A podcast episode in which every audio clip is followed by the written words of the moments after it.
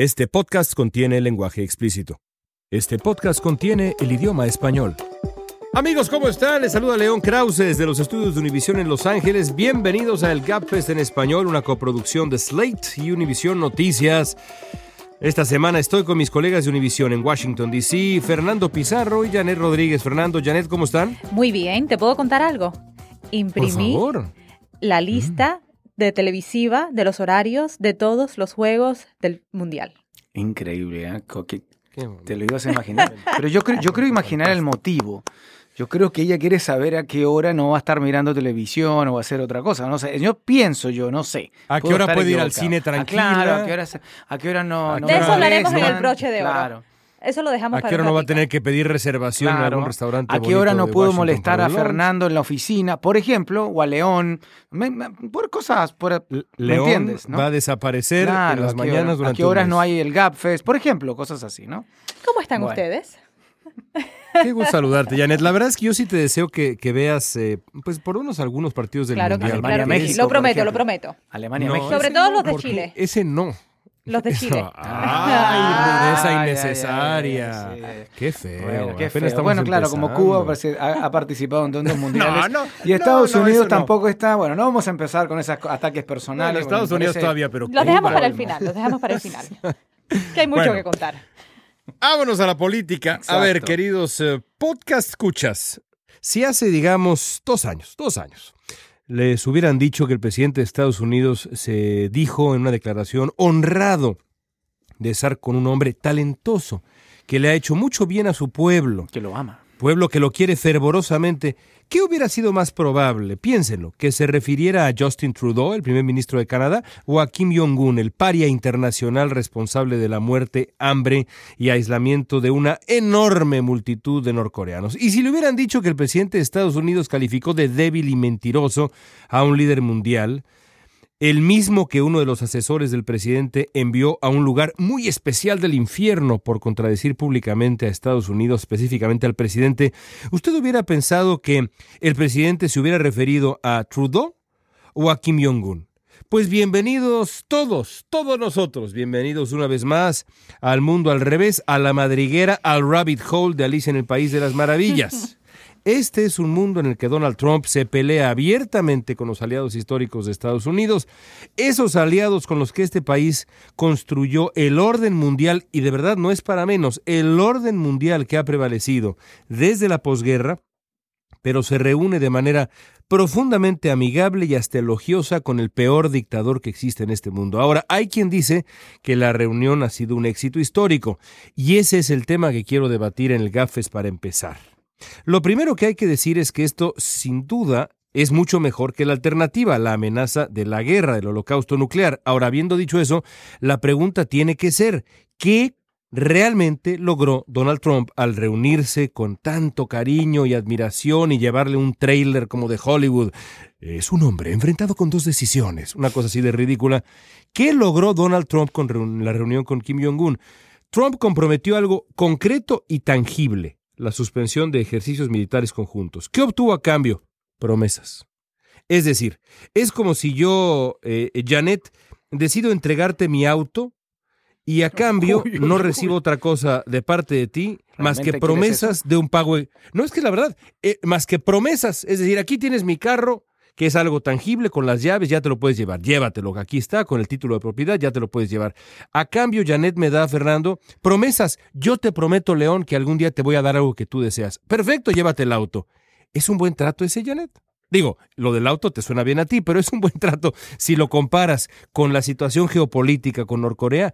Yo de verdad no entiendo bien ese asunto de The Great Deal Maker. No, no lo es, no es un buen trato y sobre todo eh, con lo que ya ha pasado históricamente. Sabemos que esta no es la primera vez que Estados Unidos y Corea del Norte llegan a un acuerdo. Sí, nunca se habían visto la cara, nunca se habían dado un apretón de mano, nunca se habían reído ni se habían dado las palmaditas en la espalda como lo hicieron esta semana Kim Jong-un y el presidente Trump, pero sí ciertamente eh, ambas administraciones se habían llegado a acuerdos muy similares que el gobierno norcoreano ha roto en todo momento y que el gobierno, el gobierno norcoreano nunca ha respetado un acuerdo, eh, un compromiso compromiso, eh, una promesa de desnuclearizar la, la, la, península coreana. Así que, ¿por qué confiar y creerle tan fielmente a Kim Jong-un? ¿Quién sale ganando? Como lo preguntabas tú, pues muchos analistas cuando hicimos esta misma pregunta nos decían Kim Jong-un. El presidente Trump lo que ha hecho es poner a este líder norcoreano que está aislado del mundo en una plataforma mundial como él quería, para que todo el mundo estuviera hablando de él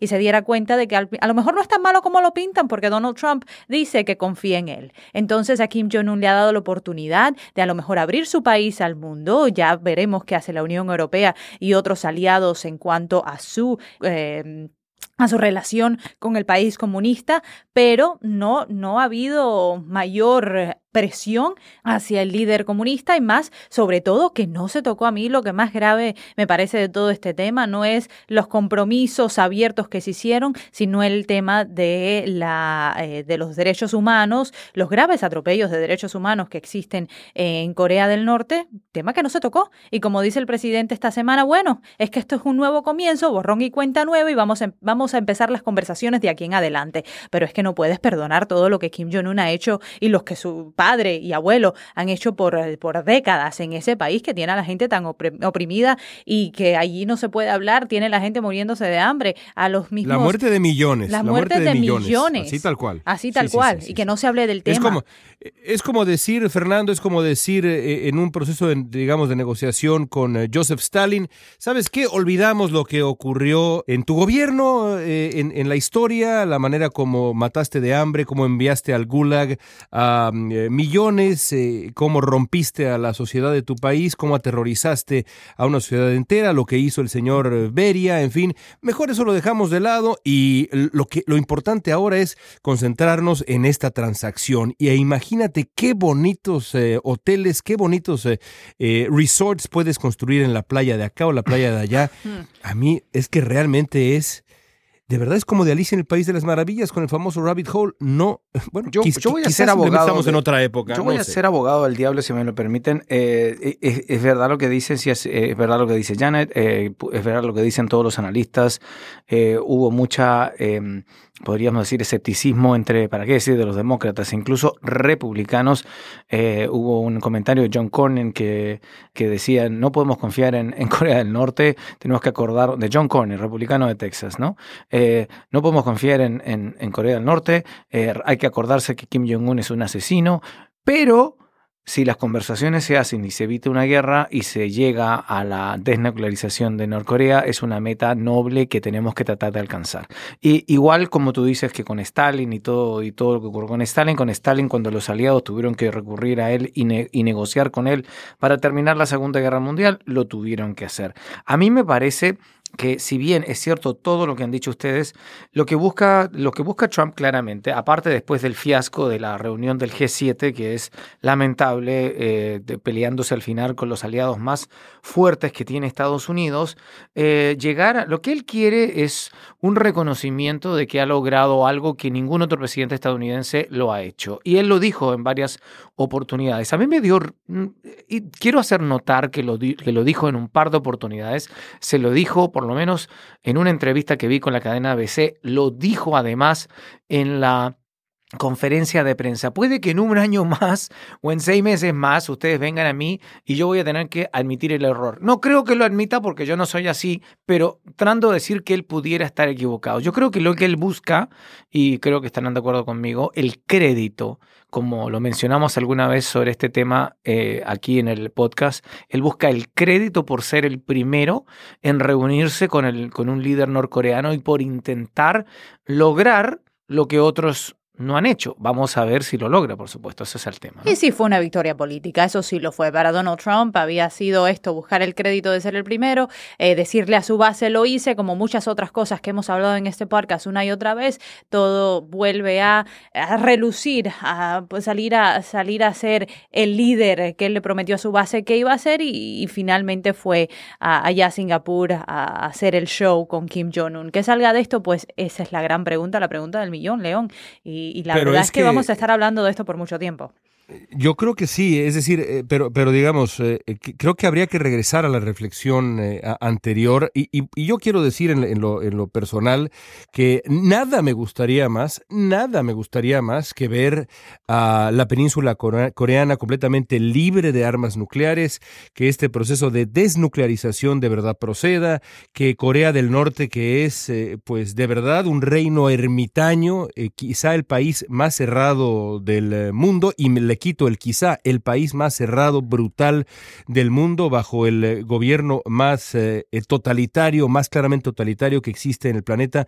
Nada me gustaría más que ver a ese país abrirse en todos sentidos, cultural, social, económicamente, al planeta y dejar de lado una etapa dolorosísima para los norcoreanos y para la península coreana y para la región en general. Nada me gustaría más. El problema aquí es que más allá de la famosa eh, photo más más allá de, esta, fotografía, de esta imagen histórica que sin duda representa, por supuesto, igual que la reunión del presidente Moon con el líder norcoreano Kim Jong-un, un momento histórico, simbólicamente histórico, más allá de eso hay una cantidad de detalles tan enorme para eh, que, hay todavía que definir, que hay todavía que desenredar para que ese proceso de desnuclearización de verdad llegue a la concreción, que me parece que eh, el triunfalismo eh, del propio Donald Trump, pero también de pronto de los medios, que ya le hacemos un poco el juego al presidente de Estados Unidos diciendo, bueno, ya, ya se logró, ya es el paso histórico. Momento,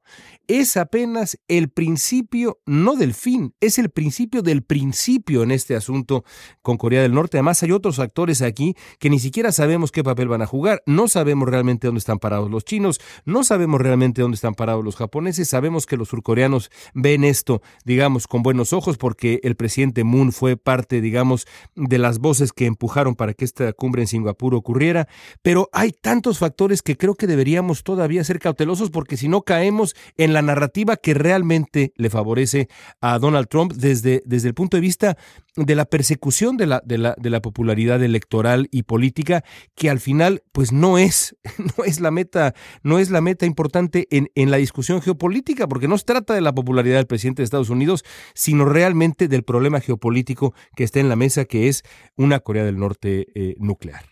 Y ya uno de esos problemas se está viendo tras la, el regreso del presidente. Una de las cosas que el presidente prometió fue suspender los ensayos militares que hace Corea del Sur con los Estados Unidos en conjunto en el borde de en la península coreana. El presidente promete suspender estos ensayos. No le dice nada a Corea del Sur. Esta es promesa que le hace, así como él le gusta hablar eh, de lo que se le ocurre al momento al presidente Kim Jong-un. Y regresa acá y ahora deja a Pompeo, al secretario de Estado allá en Asia, tratando de descifrar y al Pentágono tratando de descifrar cómo es que se frenan estos ensayos militares porque ya están pautados para los próximos meses. No puede sacar a todas estas tropas así de un día para otro por simplemente porque lo quiere y hay ya muchos expertos militares que están poniendo en duda eh, la, el efecto que esto pueda tener en nuestra seguridad nacional. Entonces ya no es solo, solo el hecho de que eh, Corea del Norte no nos vaya a lanzar una bomba y ya no haya esta plática de, de amenazas nucleares nucleares, pero no puedes tampoco dejar desprotegida la región porque hay otros factores, como tú lo dices, como China, Japón y Corea del Sur, que dependen de los Estados Unidos también para proteger sus tierras. Y han habido tratados entre todos estos países para lidiar en contra de Corea del Norte y las amenazas de Corea del Norte, y tú como un actor solitario tampoco puedes decir vamos a hacer esto sin contar con estos aliados. Fíjate, fíjate, eh, Fernando, lo, lo, eh, lo, interesante que es ver las cosas desde el otro lado. Porque aquí hay dos actores. Uno, por supuesto, es Donald Trump. Y el eh, presidente de Estados Unidos, que es un maestro del branding y la escena y la imagen, tenía una agenda que ya hemos tratado de explicar. Pero del otro lado también había un personaje que buscaba algo, que tenía una agenda y que también a su manera ha demostrado ser bastante eh, más eh, fino en el manejo de estos temas de lo que uno pudiera haber esperado. Y en Corea del Norte, reporta el eh, New York Times en estos días, en Corea del Norte esto se ha presentado frente al pueblo norcoreano como un triunfo absoluto de Kim Jong-un. Es decir, la prensa oficial norcoreana ha dicho que el líder norcoreano obtuvo enormes concesiones, claras y tangibles concesiones del presidente de Estados Unidos, a cambio de un proceso paulatino, paso a paso, una desnuclearización paso a paso de el, del norte, de Corea del Norte. Así que en aquel lado, la reunión está siendo presentada como un triunfo absoluto de propaganda eh, de el eh, líder de Corea del Norte y eso también importa porque le da legitimidad, que es lo que desde mi punto de vista buscaba él y buscaba su padre y buscaba a su abuelo en función del papel de Corea del Norte en el escenario internacional. No, pero claro, obviamente este tipo es, es un maestro en eso, eh, Corea del Norte han perfeccionado el arte este de la, de la propaganda, especialmente cuando tienes, no tienes otros medios más que los medios oficiales y supuestamente yo lo que había leído es que el día, poco menos que el día antes de la, de, de la cumbre, la gente sabía más de otras cosas que de la que de la cumbre propiamente tal. Así es que mm, la gente en Corea del Norte, me refiero. Eh, fíjate que es curioso, otra, otra cosa que me llamó la atención por lo que, le, por lo que vi, él viajó a Corea, a, a Singapur, en un avión chino. Chino. Porque parece que no tenía un avión disponible como para llegar eh, en condiciones, lo que habla obviamente de, de- de- de- de que es una nación que, que, que prioriza el desarrollo de, de, de bombas nucleares, pero que no es capaz de ponerle un avión lo suficientemente grande o que tenga la autonomía de vuelo como para llegar a Singapur. O sea, es eh, realmente te, bueno, te, te- tú dices, pero ¿cómo? ¿Cómo llega en un avión de China? Es decir, en fin, me llamó la atención, es un dato pequeño pero que dice mucho. Y que otra nación, Singapur, le tuvo que pagar todos los gastos a, a Kim Jong-un Claro, para el de claro, hotel y demás. Eh, No, no, no se pueden costear un propio Es viaje increíble. A una reunión como esta, pero eh, sigue siendo un país ahogado económicamente, Kim Jong-un lo sabe y necesita que el mundo le quite las sanciones económicas que tienen sobre él y para esto, pues qué mejor que reunirse con el presidente de los Estados Unidos, que finalmente sigue siendo el líder del mundo y el que puede marcar la pauta. A ver, eh, esa, esa frase me da, me da pie para eh, lanzar el otro tema de esta primera parte de nuestra conversación antes de ir a nuestra entrevista eh, y de ahí a nuestros broches de oro que, que creo que hoy van a ser interesantes como siempre. Dices el líder del mundo y uno se pregunta, Janet, Estados Unidos en este momento está en esa posición, es decir, el gobierno estadounidense está en esa posición y pienso en las imágenes y lo que vimos y lo que escuchamos después del, después del G7 y de pronto, de verdad, parece, y lo hemos dicho muchas veces en el GapFest, nos rebasa la anormalidad y de pronto tendemos a normalizar lo que está sucediendo, pero lo que estamos viendo es completamente anormal. Es decir, el hecho de que Estados Unidos antagonice eh, con el orden mundial que Estados Unidos mismo ayudó a crear, fue quizá la gran fuerza que ayudó a crear este orden mundial que ha regido el mundo desde finales de la Segunda Guerra Mundial, desde la, desde la posguerra, el orden mundial que ha dictado Occidente, es de verdad algo completamente anormal y completamente histórico. Eh, ¿Crees tú que el, el balance, el equilibrio de fuerzas en el escenario global de verdad va a cambiar de aquí en adelante? ¿Cómo imaginamos que están reaccionando en este momento los, eh, los europeos eh, frente a lo que parece ser un Estados Unidos que es, se ha vuelto impredecible. Ya nos enteramos hace unos días que los alemanes están desarrollando planes no para colaborar con Estados Unidos, sino cómo contener a Estados Unidos. Es un cambio de 180 grados en la relación del mundo con este país. Y este antagonismo que vimos en la cumbre G7 en Canadá, días antes de que el presidente se fuera a reunir con Kim Jong-un, admitido por el propio asesor económico eh, del presidente Trump, Larry Kudlow, era simplemente para que Kim Jong-un no pareciera, o para que el presidente Trump no pareciera débil ante Kim Jong-un. Él no podía, de alguna manera, ceder en nada para que esta reunión él siguiera siendo la persona más fuerte entre los dos líderes. Imagínate tú ese pensamiento de que vamos a ir en contra de nuestros aliados, de, lo- de Para los demostrar países, fuerza. para demostrar fuerza, simple y llanamente. Frente al dictador. Frente al bueno, dictador. Pues esa es, ese es el razonamiento que dieron, que, que da su propia administración y lo dice sin pena alguna. De República Bananera con todo respeto. Entonces, ¿a dónde vamos? Ya estas seis potencias que reunidas dijeron, nosotros podemos seguir haciendo acuerdos sin los Estados Unidos y, ¿verdad? Ellos tienen el poder económico, el poder militar de hacerlo. No conviene a los Estados Unidos ni tampoco, por supuesto, le conviene a ellos seguir adelante eh, sin nuestra potencia y sin nuestros eh, recursos, pero de, tener que hacerlo y de verse forzados, tampoco se van a bajar los pantalones ante el presidente Trump. No lo van a hacer y ya lo han dicho muy claramente. A mí me parece que eh, ha sido una semana eh, increíble desde el punto de vista internacional, eh, mientras Estados Unidos se consume dentro, y esta administración se consume de algunos escándalos que siguen llegando a hacer noticia, que en una investigación contra la administración que, que avanza silenciosamente, pero que ahí continúa.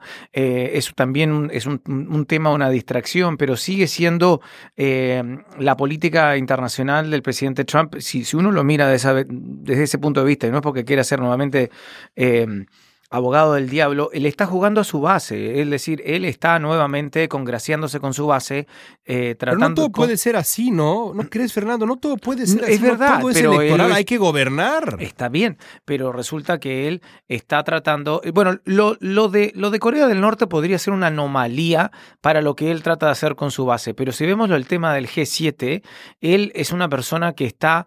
que, que, que, que que le gusta este tema del aislacionismo de, Estados Unidos, que al contrario de lo que uno pudiera pensar de un multimillonario que, que, que debiera entender que, que, tiene productos que se hacen en China eh, o que los tuvo en algún momento, que es un multimillonario que tiene negocios afuera, uno debiera pensar que es una persona que comulga con las ideas eh, de, de, libre comercio y que, que, que comparte o que debiera compartir con los republicanos. Sin embargo, él ha tomado la bandera del nacionalismo y del aislacionismo, eh, de odiar todo el tipo de organizaciones multilaterales como son el G7, y en ese sentido ir a pelearse como niño chico, y, esa foto famosa que se ha hecho ahora, que fue divulgada por, por el gobierno alemán, eh, en que la canciller Merkel lo está mirando con los brazos sobre la mesa y él tiene los brazos cruzados mirando así como que, ah, y a mí que eh, en fin, eh, es, una, es una actitud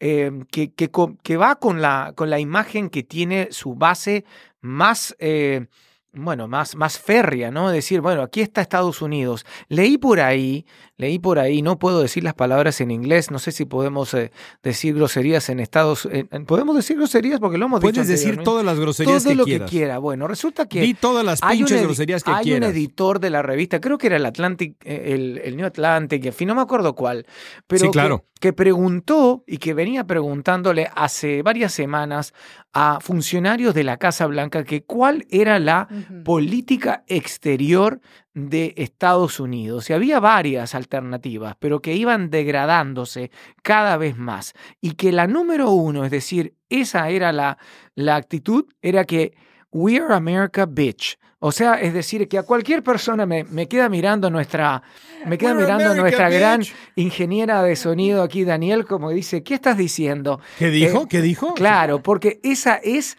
la, al parecer, y lo confirmó un, un, funcionario, obviamente en el anonimato de la Casa Blanca, que esa es nuestra, nuestra o la, la política exterior de la Casa Blanca, que cómo podríamos esa es la doctrina Somos Estados Unidos y que, ajá, ¿no?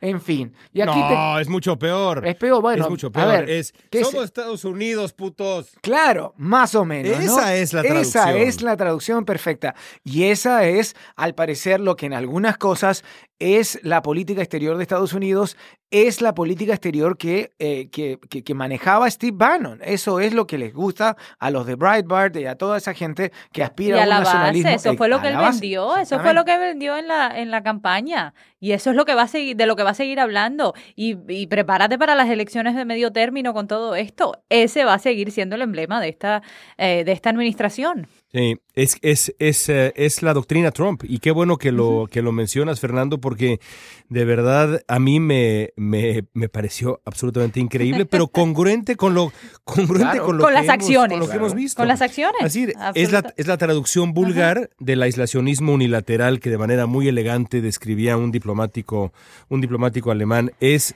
creo yo, la peor cara de Estados Unidos, una cara indigna de lo, de lo virtuoso que puede ser, que puede ser este país. Pero bueno, vámonos a nuestra entrevista.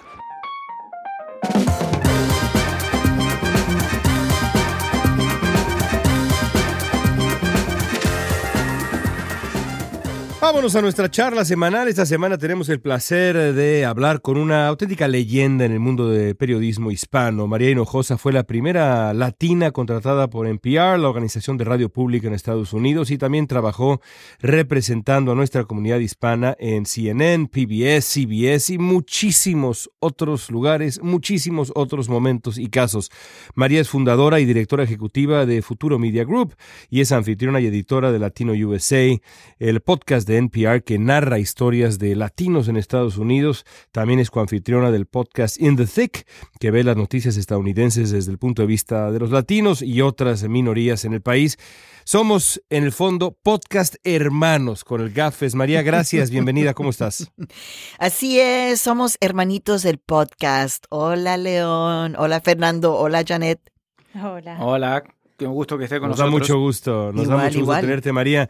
Bueno, vamos a comenzar así. María, eh, vivimos eh, una época dolorosa para la comunidad inmigrante, la comunidad hispana en general. Donald Trump es el primer presidente abiertamente nativista de este país, pero lo más peligroso quizá no ha sido Donald Trump, sino la gente que lo rodea. En muchos sentidos, yo creo que en realidad estamos viviendo en los tiempos de Jeff Sessions, que es un hombre obsesionado históricamente con la persecución de los inmigrantes. María, es una pregunta amplia, pero creo que es importante contar con tu punto de vista. ¿Cómo llegamos aquí? Uf, ¿sabes? ¿Sabes lo más triste? Para no, no lo más triste para nada.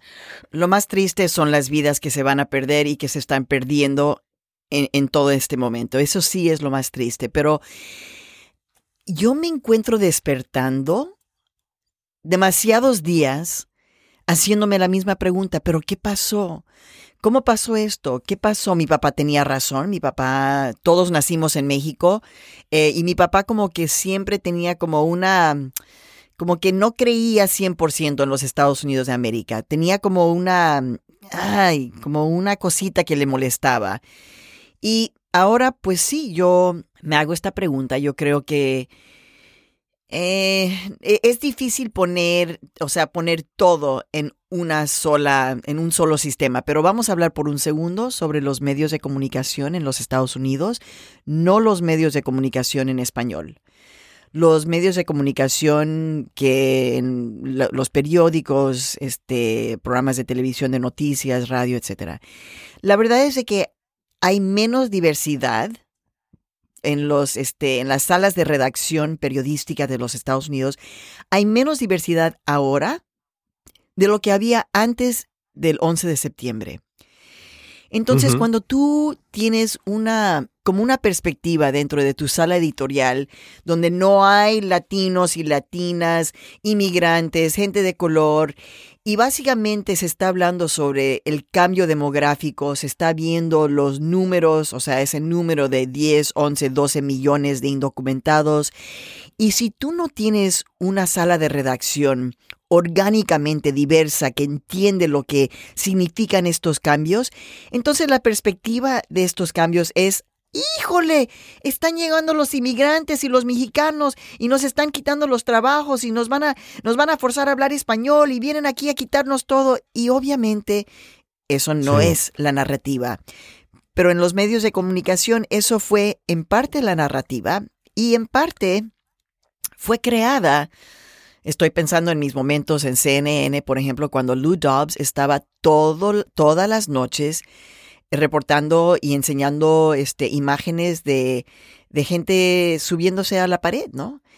Machacando esta idea no una y otra Dobbs, vez. eh, odia a los mexicanos, eso lo hicieron porque querían subirle los ratings para CNN en la competencia de Fox. O sea, eso es una sola respuesta pequeñita de cómo llegamos aquí, porque si no estaríamos horas hablando de esto, horas. Sabes, eh, María, qué bueno que, tomas ese tema de la diversidad en los medios estadounidenses, porque me hace recordar eh, algo que, que- tú has discutido alguna vez, que yo lo, lo he visto, ya sea en tus redes sociales o comentarios, o te he escuchado. Pero eh, si tú recuerdas, eh, como dato, el Pew Hispanic desde hace mucho tiempo, ya más de 10 años, lleva cada cierto tiempo un análisis de, de cómo los hispanos en Estados Unidos, sin importar su idioma, consumen eh, los medios, y generalmente nos referimos a medios de noticias o entretención. Y, hemos visto que si bien ha habido un cambio y todo el mundo habla de que cada vez más los hispanos están hablando más inglés, especialmente con las nuevas generaciones, y la disminución de la inmigración, particularmente mexicana, por lo menos lo que yo he visto a lo largo de los 10, 15 años es que siempre se divide como en tres, hay como tres pasteles, ¿no? El, el que habla exclusivamente inglés y consume solo medios en inglés, el que consume medios en los dos idiomas y por último el pastelito eh, que consume solamente medios en español.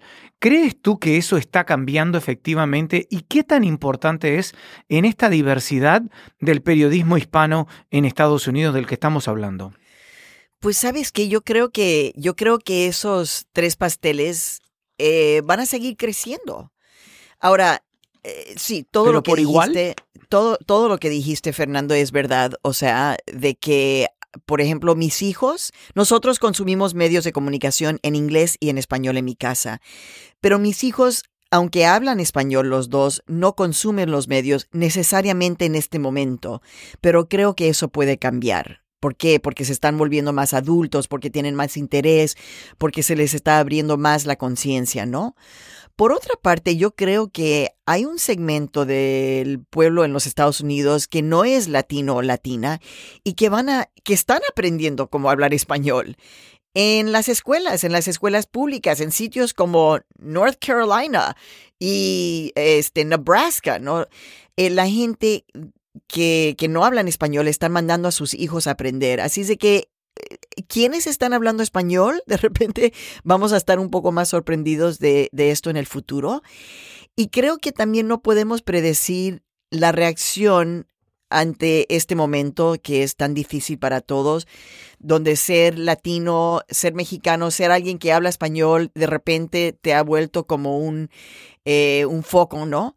Eh, la, la, otra parte de la respuesta puede decir, pues sabes qué, y lo vimos en Twitter, ¿no? Todo el mundo diciendo, ahora voy a, hablar, voy a hablar más español y voy a hablar más español en público y ahora voy a...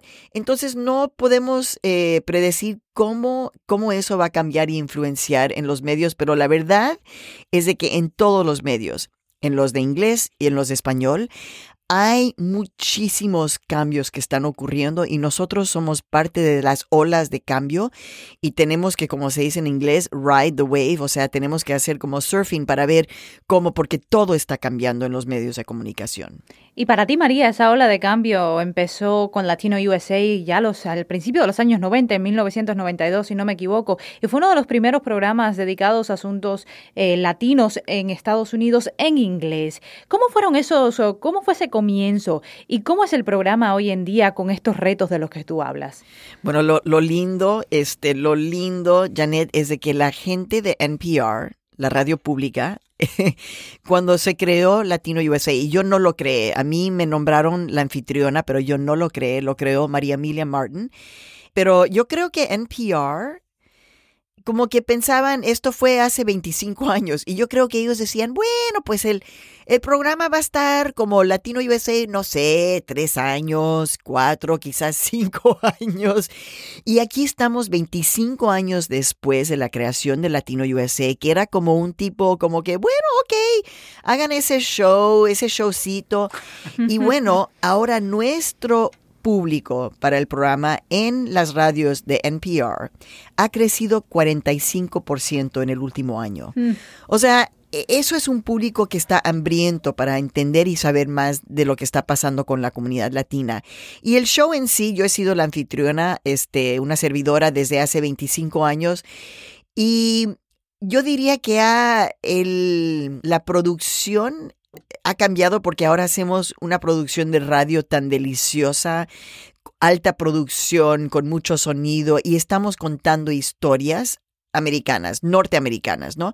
La gente dice, son historias latinas, sí, pero todos estamos viviendo en los Estados Unidos, así que son historias de los Estados Unidos en relación a, nuestra comunidad latino-latina em, y no todas son una celebración, somos periodistas, así de que ampliamos de diferentes temas, por ejemplo, hicimos toda una hora sobre lo que es ser latino y judío, eh, hicimos toda una hora de lo que es eh, pasar un día entero, 24 horas en una bodega en Nueva York. Eh, pero también hacemos investigaciones a profundidad, por ejemplo, la muerte de José de Jesús, que se suicidó en un centro de detención donde no hay de inmigrantes, donde no hay ningún tratamiento para problemas de salud mental. Así y, también hacemos mucha música, nos, este, hay, hay, hay ánimo también en el periodismo y estamos cumpliendo este año 25 años. Hemos agarrado los mejores premios del periodismo, de Peabody, Robert F. Kennedy Award, eh, todos los premios más galardonados en, en el periodismo en Estados Unidos, pues los hemos ganado. Así de que estamos muy contentos, muy contentos. Y tienes toda la razón. María, déjame regresar un poco a la política. La semana pasada en este podcast hablamos mucho después de las primarias en California sobre el voto hispano.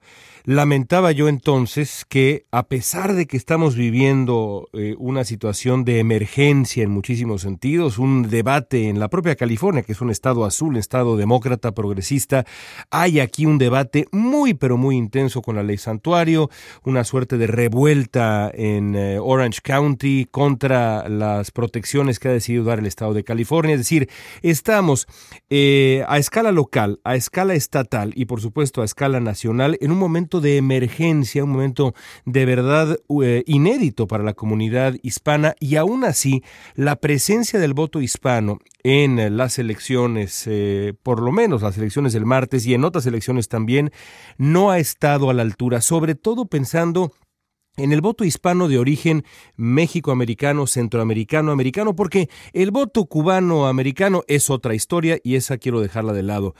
¿Cómo hacer para incentivar el voto? ¿Qué tenemos que hacer para eh, eh, convencer a la comunidad de que es hora de presentarse a votar, de hacerlo con eh, sentido, de hacerlo con disciplina, de hacerlo con inteligencia y de hacerlo sin más? Es decir, los, los aumentos que se registraron en, distintas contiendas aquí en California son francamente mínimos, me decía alguien por ahí. Bueno, sí, en algunas contiendas donde había candidatos hispanos subió 6%. Eso a mí me parece, con todo respeto, hasta ridículo, hasta absurdo, y no lo comprendo bien. Te pregunto, con tu experiencia, ¿qué podemos hacer para que la comunidad, pues francamente, despierte de una vez por todas?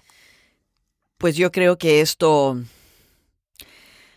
no sé, me pone muy triste, pero no me sorprende. He estado hablando precisamente sobre esto, León, por muchos años yo he estado diciendo, si, si se habla sobre esta comunidad de inmigrantes, de votantes latinos, como una, como una minoría, entre comillas, es una palabra a propósito que yo nunca uso, nunca me refiero como una un grupo, miembro de un grupo minoritario, pero si se, si se hace esta comunidad medio invisible, si ahora se está atacando esta comunidad, entonces tú y, y, sientes que hay un poco de confusión porque, por ejemplo, se supone que el Partido Demócrata tenía que entre comillas, proteger a los inmigrantes, parte de su base, pero te das cuenta de que el último presidente demócrata fue el que ha deportado más gente. Entonces, tus, tu entendimiento de la política electoral eh, puede entrar en cierta confusión, ¿no? Porque tú dices, este,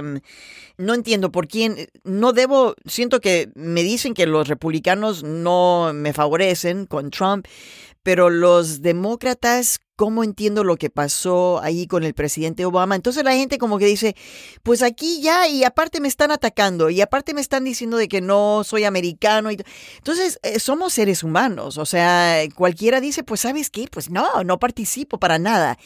Y yo he estado diciendo, esto es lo peor que puede pasar, porque si nosotros los latinos somos el grupo que está creciendo más en este país y nosotros no tenemos ganas de participar en la democracia, es un problema para la democracia si no estamos votando.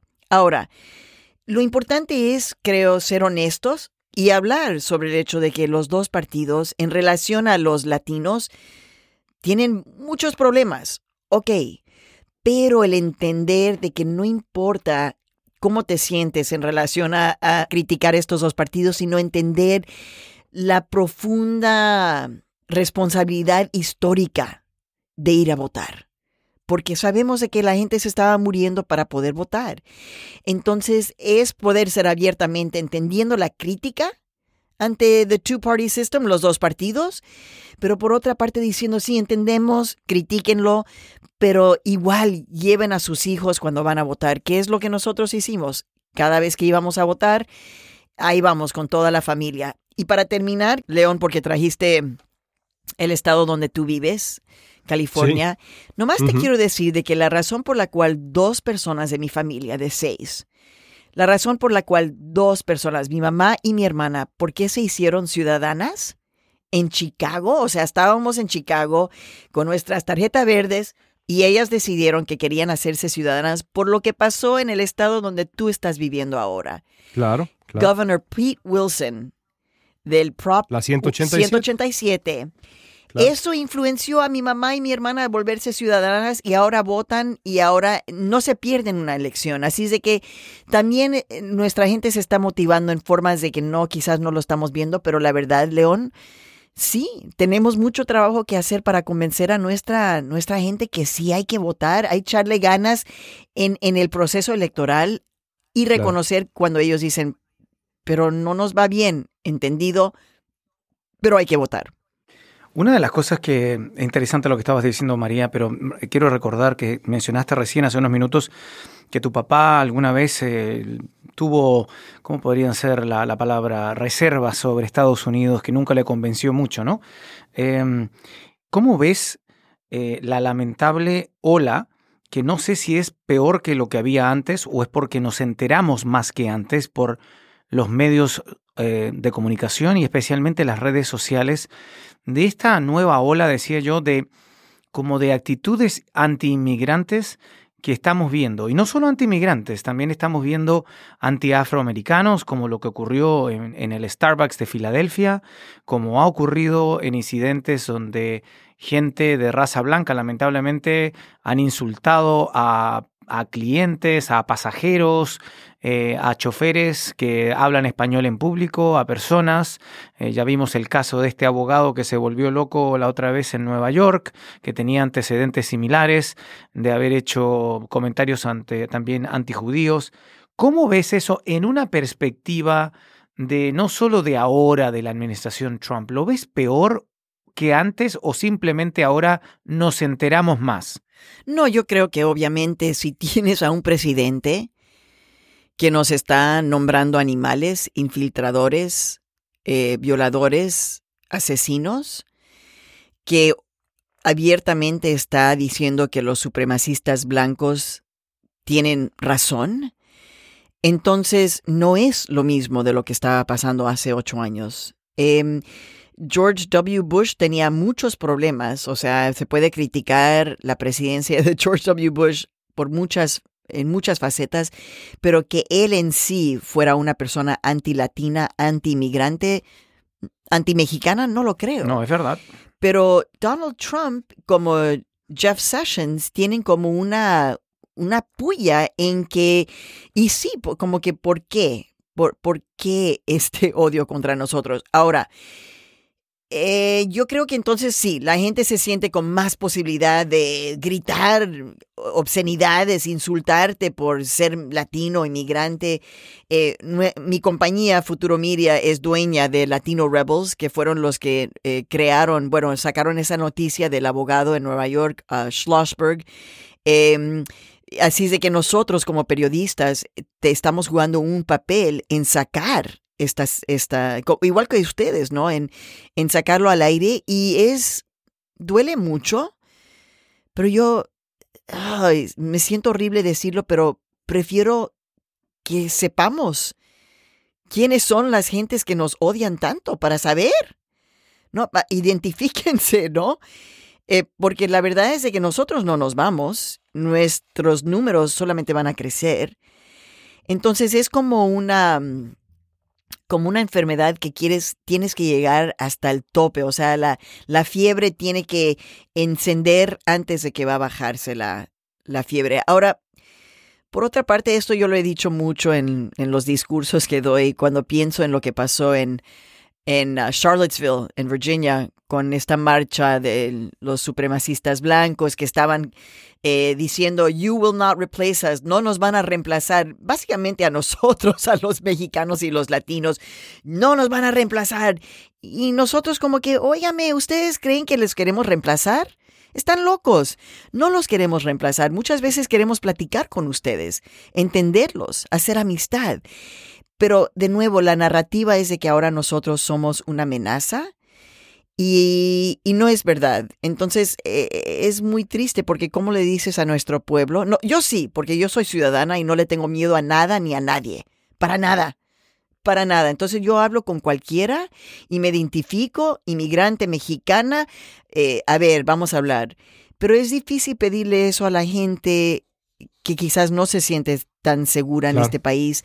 Tratar de hablar con esta gente que nos odia porque una vez que ellos se dan cuenta de que no somos esa amenaza, bueno, esto es, ok, me están agarrando en un momento de positividad, ok, estoy diciendo, bueno, yo voy a darles la posibilidad de que no son racistas profundamente, que hay una pequeña parte del país que son verdaderamente racistas y que la otra parte es verdaderamente ignorante. Entonces nuestro papel, sí, yo sé que nuestra juventud está cansada, yo también, pero un poco nuestro papel es ayudar a que ellos entiendan, a educarlos y que entiendan de que no tienen que temernos nada para nada.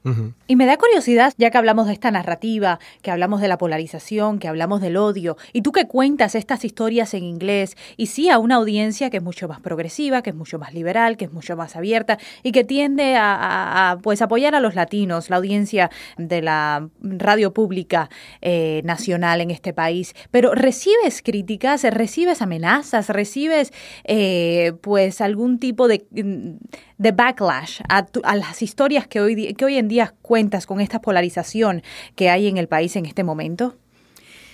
Pues sí, fíjate, este, sí, Janet, recibo un poco de, la respuesta. Eh, y a veces yo trato de entender, eh, por ejemplo, ahora eh, yo dije algo que la gente, bueno, la gente lo piensa muy controversial, yo no necesariamente lo creo tan controversial, más bien creo que me estoy aferrando más a la idea que es, por ejemplo, eh, cómo, cómo, los, cómo podemos este, entrar y documentar en los centros de detención de los inmigrantes. ¿Quién puede llegar allí? Muchos son privados, ¿verdad? Entonces, entonces yo dije en MSNBC, dije, bueno, la persona que puede llegar allí es el, el presidente Obama, él tiene el premio Nobel de la Paz. Él no solamente es un expresidente, él tiene el premio Nobel Internacional de la Paz. Él podría formar una comisión con otros presidentes, incluyendo republicanos, para ir a estos centros de detención. Y cuando yo dije esto, esto ha traído, se salió en el Twitter, etcétera, y ahí de repente empiezo a ver gente insultándome.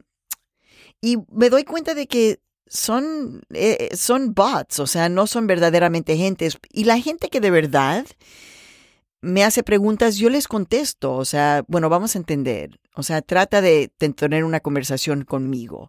Así es de que eh, me pone muy triste a veces, o sea, pero he aprendido cómo hacer blocking en Twitter, así es de que block, block, block.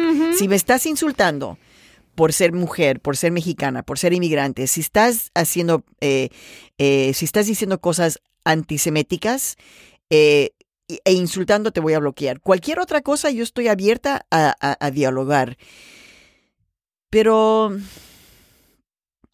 lo triste es de que sí, nos ven, Janet, como un problema y entonces por todas partes que estoy, estoy hablando con todo mundo porque me la paso en un avión y me he encontrado en momentos que estoy hablando con hombres blancos que votaron por Trump y yo les digo, mírenme, mírenme a los ojos.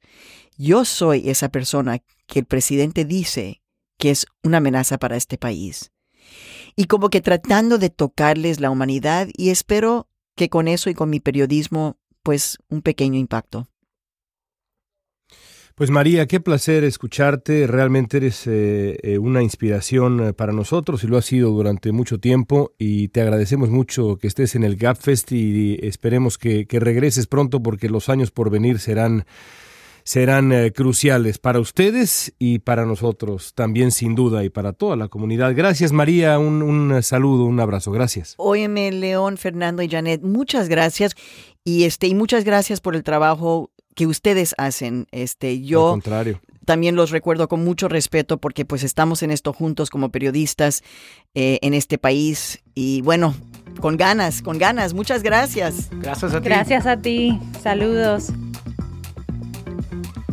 Y del mundo de Corea del Norte y la pelea con el G7 y el nacionalismo unilateral y la doctrina Trump y esta gran plática con María Hinojosa, vamos a poner una pausita. Una pausita merecida porque en eh, el momento en que usted, querido podcast escucha, esté a su vez escuchando este podcast, ya estará en marcha la Copa del Mundo Rusia 2018. Es posible que usted apenas esté escuchando este podcast cuando todavía no se juega el primer partido entre Rusia y Arabia Saudita, pero es posible también que ya haya ocurrido. Los rusos seguramente habrán eh, ganado ese primer partido, que como se, generalmente se, se estila en la Copa del Mundo, es un flan para el país anfitrión, para que debute con, con el pie derecho y demás en esos misterios de la FIFA. En cualquier caso, comienza el mes más hermoso que puede ocurrir en la Tierra cada cuatro años. Janet Rodríguez, comienza con tu broche de oro. Pues mi broche de oro en preparación para lo, de lo que no hay escape. Ya, ya yo tengo muy entendido que tengo que ser partícipe de alguna manera de esta Copa Mundial, ¿cierto? Tengo que ser partícipe. Pero por favor. Pero por favor. Entonces, en preparación, me he estado viendo los videos que se han vuelto virales de una pareja argentina Ah, que está sí, teniendo problemas matrimoniales Serios. por muy serios por Muy la. Copa del Mundo. Ella, en un principio, le dice a su marido que tienen agendada una boda, la boda de su primo, para el 23 de junio. Día de cual hay dos, eh, dos Dos- juegos, Dos partidos, claro. dos partidos. México-Corea. Ninguno de los dos juega Argentina. Entonces el marido no puede ir a la boda porque hay dos partidos ese día. Y ahí se arma el rollo. El marido le presenta a la mujer un calendario escrito así en una lámina azul muy grande, muy grande, muy grande, con el mes y todos los partidos que hay cada día. Y le dice, amor mío, durante este mes quiero que veas el calendario antes de dirigirme la palabra, buscarme, pedirme cualquier cosa. Lo que se te ocurra, mire el calendario primero y después me dices. Entonces digo yo, bueno, ¿me pasará eso en mi casa? ¿Pasará eso en todas las casas estadounidenses, mexicanas y del mundo, en donde los maridos van a estar así durante un Sí. mes entero? ¿Y hay justificación para esto? Completamente. Total, No, total. no. Todo. Yo me siento Nada identificada importa con más que el ella. fútbol. No, claro. Entonces- Nada importa más. Ahora, no sé si en todas las casas estadounidenses, porque este país es un poco especial en ese tema, pero no vamos a entrar en eso. Pero, Pero ¿por qué esto tenemos es que como en el sufrir Super? Bowl. ¿Pero por qué No. vas a sufrir? Porque, eh, Porque en el marido no me presta atención. Flojita y cooperando, flojita y tú- cooperando. Relájate y coopera. Mi mamá me dice, momento, relájate ¿Tú y tienes un coopera. matrimonio al que ir Relax. el 23? ¿Tú? No, Ah, entonces, ¿cuál es el problema? no. ¿Sí o no? ¿Sí o no, León? Para que, si ella Pero, no tiene un matrimonio que ir el supuesto. 23, ¿tienes un matrimonio que ir en todo ese mes? Te apuesto que no. Cualquier Entonces, persona que ¿Cuál se es el case problema? del día de hoy al final de la Copa del Mundo a finales de julio no merece nuestra presencia en su boda. Adem- Simplemente no lo merece. Además- no merece la presencia. Entonces yo, como que se case solo Sí. y, y que na- nadie baile, nadie festeje. Adiós. Si me Ajá. permiten, los partidos, por ser en Europa este año, son un horario perfectamente conveniente para tener una vida nocturna y. eh, Pero hay que levantarse temprano, a las 8 de la mañana, ¿no? Son los tan partidos. temprano. En Sudáfrica eran a las 6. Es que eso era Completamente temprano. A las 8, placentero. eso a la hora del desayuno con, un ca- con el cafecito con leche que te seguramente te gusta preparar.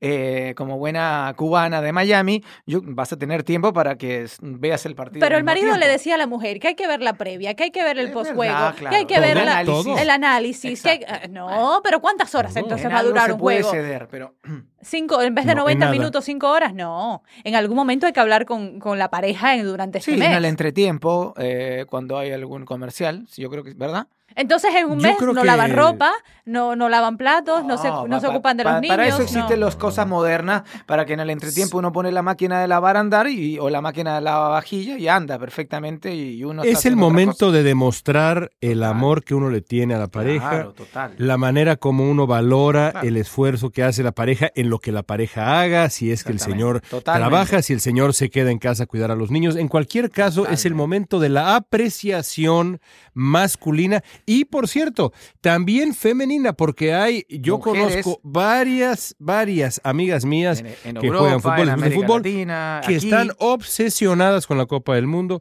Yo creo que es un mes en donde todo pasa a segundo plano. Total. No me importa Kim Jong-un, no me importa Donald Trump. Creo que hay una elección en México el primero de julio. Tampoco Ah, sí, me ¿y importa a en quién le absoluto. importa? Exactamente, nadie le no, importa. tienes razón. Ayer hubo Me un debate, pero despiertan. ni siquiera... ¿Qué? En fin, ¿Qué? claro. No claro, tengo idea de qué razón, hablas. Tienes razón. Ya me Bueno, no, contarán al- si los mandan a dormir a la- al sofá, por favor. Mi mujer ya recibió un ramo enorme de rosas previo a la Copa del Mundo. Ah, Vienen a Los Ángeles, viene mi padre, Ajá. viene mi hermano, viene mi primo, mm, va a la casa el domingo un- mi querido amigo Brian Michael a, la- a ver el partido. Eh, ya sabe mi mujer que este, eh, la primera Copa del Mundo que pasamos juntos fue complicada. Fue complicada porque no entendía eh, mi, mi mujer qué pasaba conmigo. Generalmente un hombre cariñoso, afectuoso, que le gusta rasurarse, que le gusta estar, pues bueno, presentable. Y durante semanas era yo una especie como de ermitaño barbado que olía mal y que lo único que le interesaba era, era la pelota. eh, No y olía a no cerveza ba- además. No es como Cosa para que no bañarse tampoco. ¿ah? Yo no tomo cerveza nunca, pero cuando es la Copa del Mundo uno toma cerveza. claro. Es decir, que es natural. Auspicia- esta Copa del Mundo viene auspiciada por, qué sé yo. En fin. Pues por supuesto. En, en- en mi caso, por alguna cerveza mexicana, de preferencia. No, no puedo decir no, marcas. no, no, mejor no. Así que, Janet, te deseamos Bueno. un mes tranquilo. No te preocupes, a mediados de julio abrirás los ojos y estaremos todos deprimidos porque van a faltar cuatro años para el siguiente mes de alegría, pero por lo pronto, Y estaremos celebrando la Copa del Mundo de Alemania, obviamente, nuevamente, para seguirlos. ¿ese es tu broche de oro? No, no, no, ese no es mío. ¿Cuál es tu broche de oro? Bueno, el broche de oro tiene, tiene que ver con el tema futbolístico y, y es un poco, tiene que ver con una cosa política también, porque nos enteramos ah, esta semana que la FIFA, por supuesto, en su gran y eh, eh, a prueba de toda ética, eh, completa probidad, eh, le ha dado, eh, le ha otorgado la Copa del Mundo del 2026 a Norteamérica, a esta, a esta candidatura conjunta de Estados Unidos, México y Canadá. Y los tres presidentes por su cuenta, incluyendo a Trump, que ya hace unas semanas se había metido de una manera cual que la, la, la FIFA le había llamado la atención, con, ah, obviamente a Trump no le importó, eh, por Twitter apoyando la candidatura de Estados Unidos. Eh, y bueno, le han dado la candidatura de ese mundial, de esa Copa del Mundo, por sobre Marruecos. A mí me parece que Marruecos no era un país, eh, con todo respeto, eh, que podía competir con. No, no, no, con toda la infraestructura.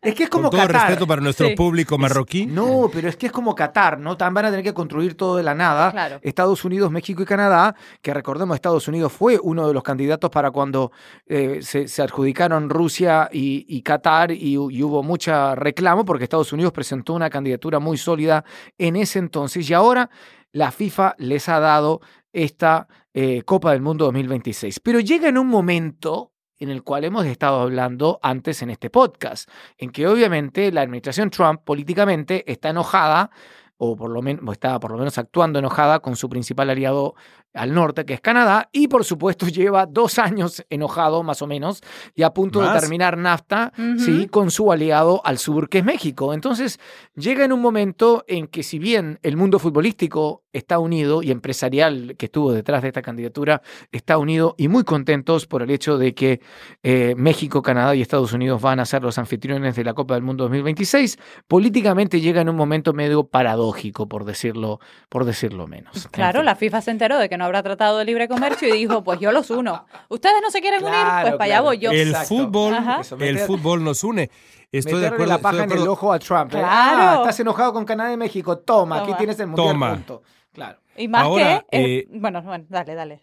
No, no, lo que te iba a decir es que es realmente, eh, a mí me parece que eh, es eh, un gesto muy notable de poder suave lo que ha ocurrido. Es, es una cachetada con guante blanco evidentísima o un balonazo en la cara providencial al presidente de Estados Unidos, lo que en México llamamos un retrato, cuando el balón te da de lleno en el rostro.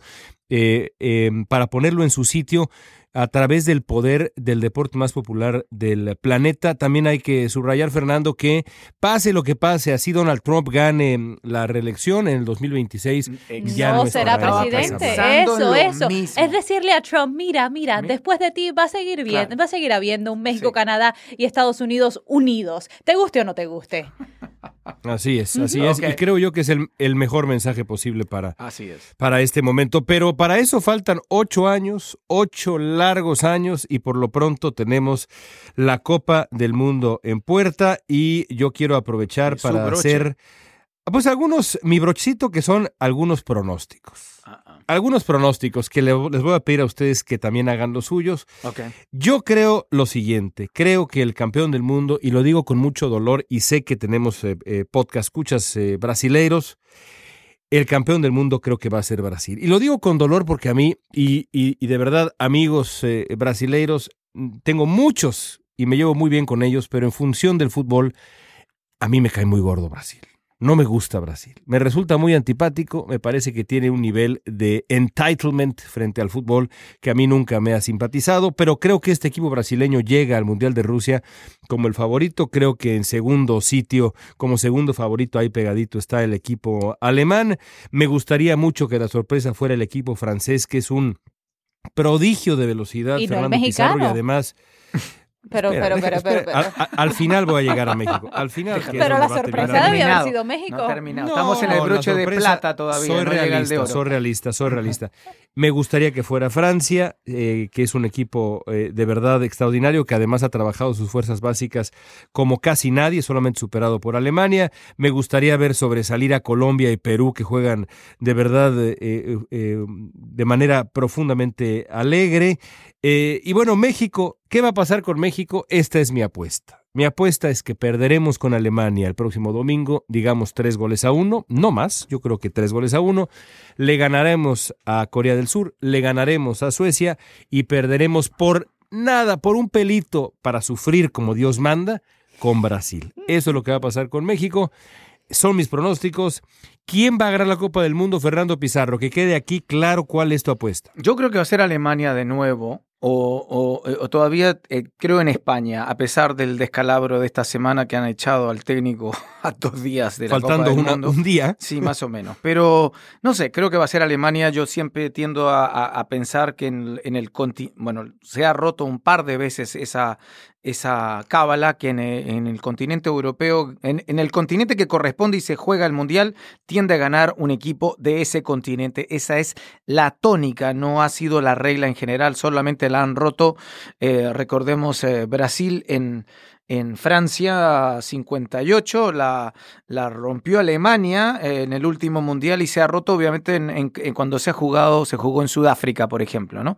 Pero generalmente esa es la tónica. No sé, yo, yo no veo a Brasil, yo no veo a Brasil tan firme como todos piensan. Brasil comenzó estas eliminatorias muy mal y cambió de técnico después de la Copa América Centenario y, y con el nuevo técnico juega bien, pero no sé, no sé. Aunque Brasil siempre es el gran... Fíjate que los sudamericanos en general le tienen mucha simpatía a Brasil. Y los mexicanos en general también, quizás tú eres la excepción. Pero la gente siempre toma a Brasil como el gran candidato de las Américas, por sobre Argentina. No, eso sí no, Por ¿eh? sobre Argentina, ¿Ves? seamos honestos. Ahora, lo, que pasa, Claro. lo que pasa es que ahora está Messi y la gente quiere como que Messi gane algo, ¿no? O Como que piensan que Messi debe ganar algo, si no se va a ir. Pues es que, los que le vamos al Barcelona nos gustaría ver a Messi. No, pero a la gente que le gusta pero el creo que esta. Argentina. Sí, sí, sí. No, no, no, no. Sin Messi no, no, no, no, no funciona. En fin. Janet, ¿quién va a ganar el mundial? Yo no tengo análisis sustantivo Pero- para decir quién va a ganar el mundial, pero yo le voy a España porque mi corazón está en la madre patria. Pero Ah. ojalá que los ganadores Ah, sean bueno, los bueno. matrimonios que sobrevivan este mundial. Claro. yo- que yo- esos sean los grandes ganadores. Los grandes ganadores. Los grandes campeones del mundo. En fin. Ay, Dios santo. Bueno, entonces ahí está. León Krause dice Brasil, Fernando Pizarro dice Alemania, Janet Rodríguez por razones No, eh, Brasil, insondables, no. Ah, no. por su corazón. Ya, por ya, su- ya. No, dijo Alemania, Dijo ¿no? Alemania. Dijiste Alemania, Sí, ¿no? dije Ya, Alemania. ya, Y- ya, ya. Y tú por, tú por razones eh, insondables que poco tienen que ver con el análisis futbolístico, pero que damos por buenas, dices que España. Así que ahí están las apuestas. ¿Qué dirá Ariel Musatsos? ¿Qué dirá Dori Toribio? Bueno, Dori Toribio seguramente Toribio, diría Toribio, España. España. fijo que va a decir España. Se, se los preguntaremos la próxima semana. Por lo pronto llegamos a nuestro final de el Gapfest. Gracias, Fernando. Gracias, Janet. A ti. Gracias. Y bueno, disfruten la Copa del Mundo, amigos. Aquí estaremos, eh, pase lo que pase en el Mundial la próxima semana y en el mundo también, con nuestro podcast, el Gapfest. Regálenos estrellas en iTunes, suscríbanse, por favor, escríbanos con sugerencias, críticas, con sus pronósticos mundialistas también a elgapfest.slate.com. Síganos en Twitter, arroba elgapfest. Y bueno, como ustedes saben, también hemos empezado a ofrecer parte de la conversión en inglés para tener más podcast escuchas que hablan English. Se llama El Gapfest en español, en inglés y se encuentra en el mismo canal de este podcast. Por favor, recomiéndenos con sus amigos que hablan solamente inglés. Gracias a Paulina Velasco, nuestra productora, Mario Ochoa, Daniel Hewitt, ingenieros de sonido en DC y en Los Ángeles. Gracias de nuevo a Fernando, Janeta, María Hinojosa. Soy León Krause desde los estudios de Univisión en Los Ángeles. Gracias por escuchar El Gapfest. Hasta la próxima semana.